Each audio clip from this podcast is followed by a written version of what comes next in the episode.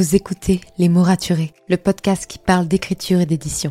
Je m'appelle Margot de Seine et je suis autrice de romans imaginaires en young adulte, notamment de la saga de dystopie fantastique Absolue, paru chez Big Bang, numéro 1 des ventes jeunesse à sa sortie.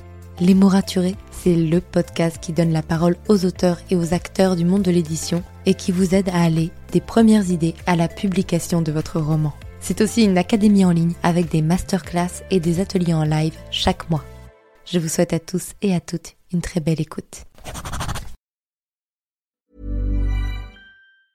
When it comes to finding great deals on mobiles, we've gone beyond expectations at Curry's. Maybe you want the latest Samsung Galaxy A34. We've got all the latest models on the award-winning ID Mobile and Vodafone networks. Maybe you want a better deal. We've got deals on data, trade-ins, cashback and more. See for yourself at your nearest Curry's store. And if you want free next day delivery, look online at carphonewarehouse.com. Order before 8 pm for free next day delivery in most areas, subject to availability, excludes bank holidays. Ah, nothing better than a perfectly clean kitchen. But things always find a way to get a little messy. No point crying over spilt, well, anything. Hotpoint's new induction hob has a unique clean protect coating. Just wipe with water to clean. That's farewell food stains, adios halos, and ciao to harsh chemicals. Plus, it's five times more resistant to chipping. Finally, no extra protection needed. To learn more, visit hotpoint.co.uk. Hotpoint, your trusted partner at home. Claims against chipping are comparable to Hotpoint non-coated models. See website for details.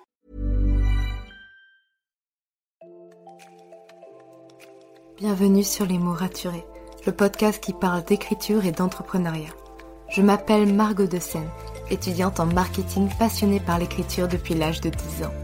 Dans ce podcast, je vous aide à écrire votre roman en vous partageant mon expérience et celle de formidables auteurs entrepreneurs. Pour recevoir des conseils chaque mardi matin, inscrivez-vous à la newsletter via l'adresse dans les notes de l'épisode. En attendant, prenez votre boisson préférée, mettez-vous à votre aise et bonne écoute. Hey, bonjour et bienvenue dans ce nouvel épisode de podcast. Aujourd'hui, on aborde un sujet de totalement actualité pour moi. Je sais pas si c'est très français ce que je viens de dire, mais c'est pas grave. Un sujet d'actualité parce que certes, je vous parle de Molanta, je vous fais des interviews, on a parlé avec la table ronde, c'était trop trop cool. D'ailleurs, merci énormément pour tous vos retours sur la table ronde, je vois que ça vous plaît énormément. Donc ne vous inquiétez pas, on en refera avec d'autres intervenants sur d'autres sujets. D'ailleurs, si vous avez envie que j'aborde des sujets en table ronde, n'hésitez pas à m'envoyer un petit message sur le compte Instagram Les mots podcast. Comme ça, on va pouvoir regarder ça ensemble.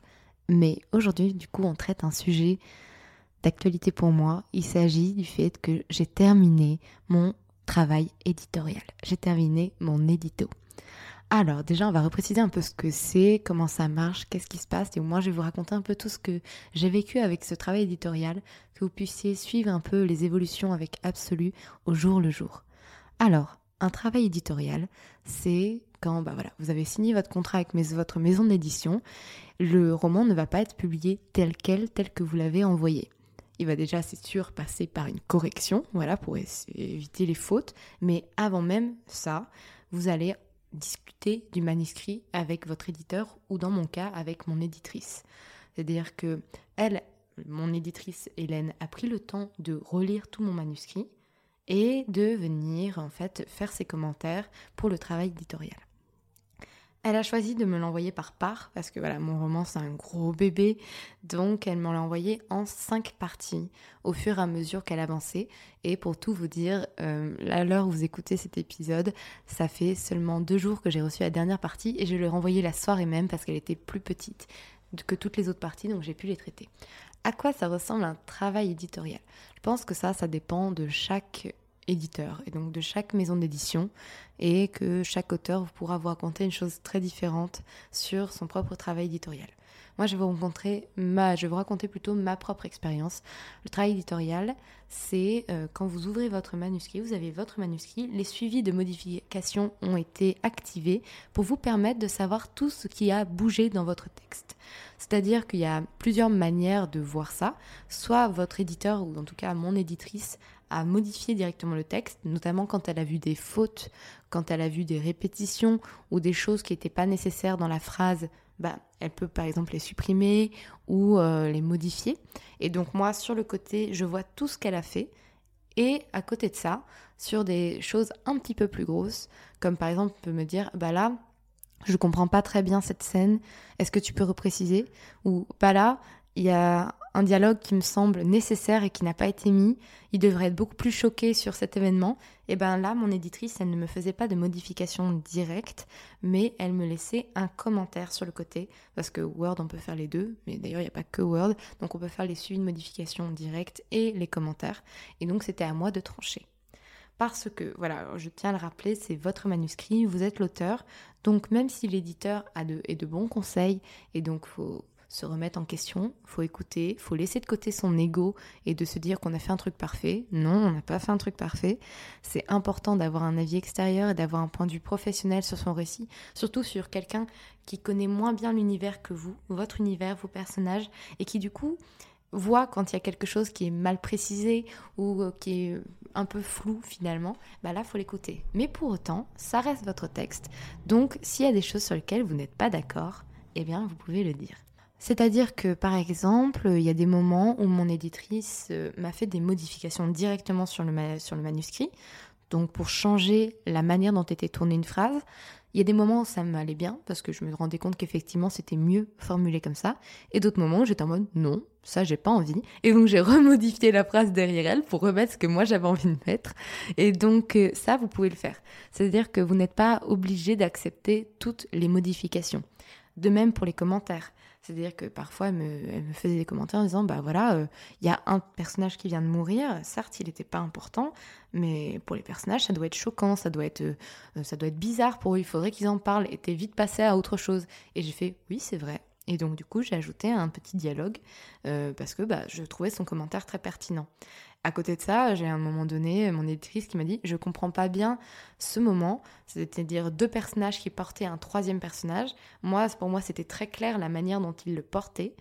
Et pour elle, c'était pas clair. Et en plus, c'est une manière de porter que j'utilise plusieurs fois dans le roman. Et à chaque fois, j'ai vu à quel point ça, mon éditrice, elle buguait sur la manière dont j'écrivais cette euh, façon de porter un personnage.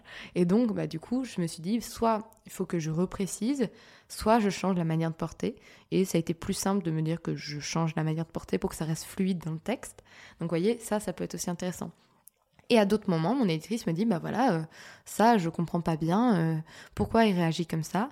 Et euh, finalement, je lui dis, bah écoute, c'est normal, ça, ça arrive plus tard dans le récit, ou ça, je vais t'expliquer pourquoi. Et du coup, j'ajoute une petite phrase d'explication qui fait que c'est, comment dire, pas moins subtil, parce que c'est pas une question de subtilité. Pour moi, ça paraissait logique, mais c'est vrai que quand on n'est pas l'auteur du récit, il y a des choses qui nous paraissent logiques en tant qu'auteur qui ne le sont pas pour les autres. Mais au moins pour ajouter une petite précision, de dire bah voilà, euh, la personne le personnage réagit comme ça parce que il y a ça, il y a ça, il y a ça, il y a ça. Et donc en fait, ça permet d'avoir ce regard extérieur. Et il y a d'autres moments où elle me disait bah voilà. Euh, pourquoi tu rajouterais pas euh, telle ou telle chose? Et moi j'étais en mode non, j'ai pas envie, je je suis pas d'accord et, et ça reste vraiment du dialogue encore une fois. On est comme sur le contrat, c'est pas à votre éditeur ou à votre maison d'édition de vous imposer quelque chose. Non, elle est là pour vous accompagner. Son but est le même que vous, c'est-à-dire euh, faire en sorte que votre manuscrit soit le mieux possible, qu'il soit super bien et que quand il soit publié, bah vraiment vous avez fait le meilleur travail qui soit possible de faire. Donc ça, vraiment, on est sur les mêmes longueurs d'onde, mais après, vous êtes toujours dans un stade de discussion. Donc c'est-à-dire que s'il y a des choses qui vous tiennent à cœur, s'il y a des choses que vous n'avez vraiment pas envie de changer, notamment quand on écrit des sagas, il y a des moments où il y a, des petits passages qui peuvent paraître très flous pour un, éditeur ou même pour un lecteur lambda, mais parce que c'est des indices pour euh, un tome suivant par exemple, et que c'est des choses qui effectivement n'ont pas à être expliquées dans le tome 1, et, donc bah là, faut, faut, porter, euh, porter vos claviers pour rester poli, et dire bah voilà, euh, non, en fait, je le garde comme ça, et je vais t'expliquer pourquoi je le garde comme ça, parce que bon, après, votre éditeur, euh, euh, ils peu fous un petit peu d'être spoilés, donc n'hésitez pas à spoiler pour le coup, si vous êtes, si c'est un truc qui va être dit dans plusieurs tomes, et que vous êtes en train simplement de, de, préparer ces révélations, n'hésitez pas à prévenir. De même, s'il y a quelque chose qui vous tient à cœur parce que c'est votre vision des choses et que vraiment vous voulez pas le changer, mais ne le changez pas. Moi, il y a plusieurs phrases où vraiment je suis repassée sur mon, mon éditrice et j'ai fait non, non, non. ça, je le garde comme ça parce que c'était la manière dont je voulais le dire et la manière dont je voulais l'écrire, même si, euh, même si ça correspondait pas à ce que l'éditrice avait l'impression de, vouloir. C'est-à-dire que par exemple, dans le prologue, moi, enfin, il y a un truc que j'adore que j'ai certainement euh, copié de Pierre Bottero malgré moi, c'est de faire euh, un retour à la ligne avec un seul mot et de rechanger encore de paragraphe. Ça, c'est un truc que, j'adore faire. Et par exemple, dans le prologue, il y a un moment donné, on décrit un peu bah, un, paysage et le personnage, donc changement de paragraphe, fascination, changement de paragraphe, on continue. Et c'est un truc que j'avais que j'aime beaucoup comme effet de style, juste de mettre un seul mot comme un souffle que l'on lâche, tu sais. Enfin, tu sais, je vous, tutoie maintenant. Un souffle que, que l'on lâche. Et, euh, et c'était, c'est quelque chose que j'aime beaucoup faire. Et euh, mon éditrice m'avait rajouté la fascination. C'est-à-dire qu'elle avait rajouté un déterminant. Et vraiment, j'ai regardé, j'ai lu, j'ai fait non, et j'ai enlevé le là. Et à un moment donné, c'est, comme ça. C'est-à-dire que votre éditeur, il est là pour euh, faire en sorte que votre texte soit bon, soit bien. Mm, et du coup, il faut l'écouter. Il faut pas avoir euh, cette crise d'ego de se dire que ce que vous faites, c'est parfait. Mais il faut aussi euh, garder votre touche, votre patte sur des éléments que vous estimez être importants pour vous et que vous estimez être bons. Donc, euh, c'est un équilibre à trouver en fait. C'est vraiment ça. C'est de la concession, c'est de la négociation. C'est dire, bah voilà, à un moment donné, tout ce que dit l'autre n'est pas idiot. Au contraire, et euh, ça ne veut pas pour aussi dire qu'il faut euh, être béni oui oui et accepter toutes les modifications sans se, sans se mettre en avant et sans mettre en avant son travail. Donc voilà, c'est un équilibre à trouver, vraiment. Et puis en plus, dans l'édito, ce qui est sympa, c'est que bah, du coup, mon, éditrice, il y a des moments où elle lâchait le côté sérieux, et j'avais des moments de, où elle était en mode Oh, j'aime trop ce personnage, où j'arrivais à la faire rire et tout. Et ça, pour le coup, c'est super sympa à lire et de dire Ah bah, j'ai réussi à faire lire quelqu'un dont c'est le métier euh, de lire des manuscrits. Ah bah, mon personnage, il a su la toucher, et ça, c'est juste une super sensation. Donc là, ce qui se passait, c'est que mon éditrice m'a envoyé à chaque fois plusieurs parties. Pour vous dire, la première partie, je l'ai reçue mi-juillet et la dernière partie, je l'ai reçue il y a deux jours, donc mercredi. Et euh, donc ça s'est étalé sur un long moment. Normalement, ça aurait dû être plus court, mais entre-temps, on est toutes les deux parties en vacances. Donc ça a un peu décalé nos plannings. Et au fur et à mesure que moi, je lui renvoyais l'édito retravaillé, donc c'est-à-dire euh, en gardant les suivis de modification pour voir tout ce que j'avais ajouté, avec mes réponses à ses commentaires, ou simplement la validation de ses commentaires quand je trouvais qu'ils étaient très pertinents et que j'appliquais directement sans chercher euh, ses conseils et je renvoyais retravailler. Eh bien, le manuscrit retravaillé passait à la correctrice. La correctrice, j'ai pas encore eu tous ses retours. Et donc, notamment, là, il va y avoir des versions non corrigées d'Absolu qui sont en train d'être euh, imprimées pour, bah, en fait, euh, les équipes en interne de Brajlon. Donc, c'est-à-dire vraiment une version euh, sur mon texte brut, sans l'édito. Mais là, du coup, la correctrice, commence tout doucement à avoir des retours. Notamment, elle me dit, un retour qui était intéressant, c'était, euh, j'ai plusieurs clans dans, mon manuscrit. Bah, je différenciais le nom du clan et les personnes dans le clan en mettant une majuscule au nom du clan et sans mettre, sans mettre de majuscule à la personne. Et du coup, euh, c'est un peu bizarre à lire. Et bah, la correctrice m'a dit, il vaut mieux unifier et mettre des majuscules partout et ce sera toujours compréhensible. Et c'est le cas. Autre chose que hum, là, pour le coup, c'est mon éditrice qui m'a proposé et que j'ai trouvé pertinent. J'ai une personnage qui est sourde et donc, euh, d'un son point de vue, j'avais mis tous les dialogues entre guillemets, donc les moments de, de langue des signes, mais aussi les moments où elle lit sur les lèvres. Et mon éditrice m'a dit, bah voilà, je comprends ce que tu as fait, mais euh, c'est perturbant parce qu'on n'arrive pas à savoir les moments où elle parle en langue des signes et les moments où, en fait, c'est quelqu'un qui ne lui parle pas en langue des signes, mais qui parle à voix haute et qu'elle lit sur les lèvres. Du coup, on a différencié les deux. C'est-à-dire que toutes les conversations en langue des signes sont pour l'instant entre guillemets. On verra bien si la correctrice, elle dit qu'il faut tout mettre euh, avec des tirés ou pas. Et euh, le reste des conversations, donc euh, ce que ma protagoniste lit sur les lèvres des autres, c'est donc pas, pas de la langue des signes, c'est en tiré quadratin normal comme les autres dialogues. Et donc, à voir encore une fois, je vais bien voir si la correctrice me dit de tout unifier ou pas. Moi, j'aime bien comme ça, donc j'avoue que si elle me dit tout unifier, je vais sûrement argumenter pour qu'on différencie quand même les deux, parce que ça permet de bah, marquer la différence et que le lecteur soit plus facile pour lui de suivre les différences de conversation. Mais vous voyez, c'est vraiment ce genre de petits détails qu'on vient travailler. On, est rarement, en tout cas dans mon cas, on n'était pas sur euh, de la réécriture de chapitres. Jamais. C'est-à-dire qu'on était là pour euh, vraiment euh, terminer de polir le diamant, aller euh, chercher les angles, faire en sorte que tout soit vraiment parfait. Alors on fait jamais quelque chose de parfait, mais faire en sorte que ce soit le mieux possible pour que à la fin le produit fini, le livre fini, bah, on n'est pas de regret, quoi. On se soit, on est fait de notre mieux.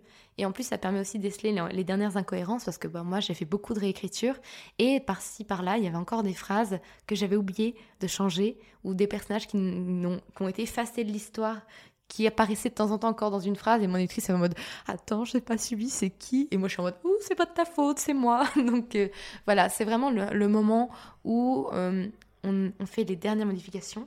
Et là la correctrice euh, qui travaille sur le roman, elle va aussi servir à ça, c'est-à-dire qu'en plus de corriger les fautes, elle va encore avoir un œil neuf sur le roman. Donc si elle voit des incohérences ou des choses qu'elle comprend pas du tout, bah, ça nous permet de l'avoir encore une fois et de pouvoir faire les dernières modifications pour que le roman soit parfait.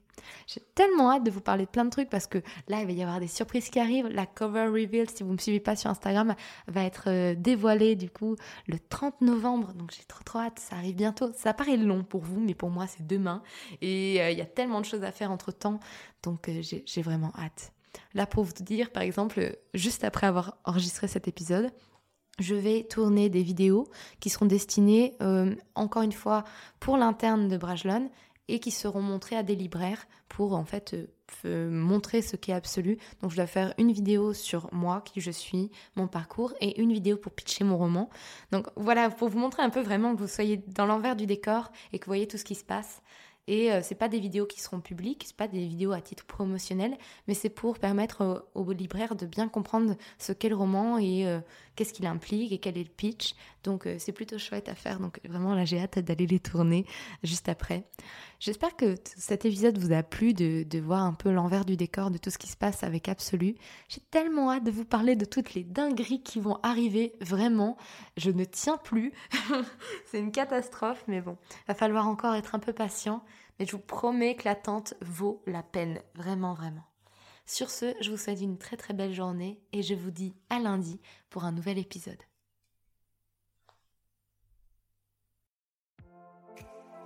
Merci pour votre écoute. Si vous avez apprécié cet épisode, n'hésitez pas à laisser une note et un commentaire sur Apple Podcast, à me le faire savoir sur Instagram ou à le partager autour de vous. Vous pouvez me retrouver sur Instagram at Margot pour du contenu tous les jours autour de l'écriture. En attendant, écrivez bien, prenez soin de vous et à la semaine prochaine pour un nouvel épisode. C'était Margot et je vous souhaite une bonne journée.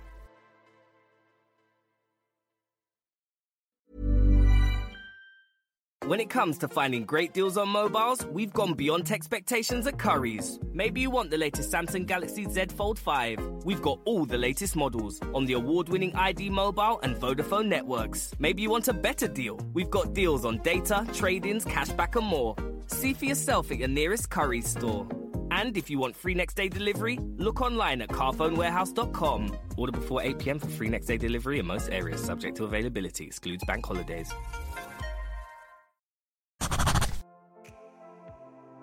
Merci pour votre écoute.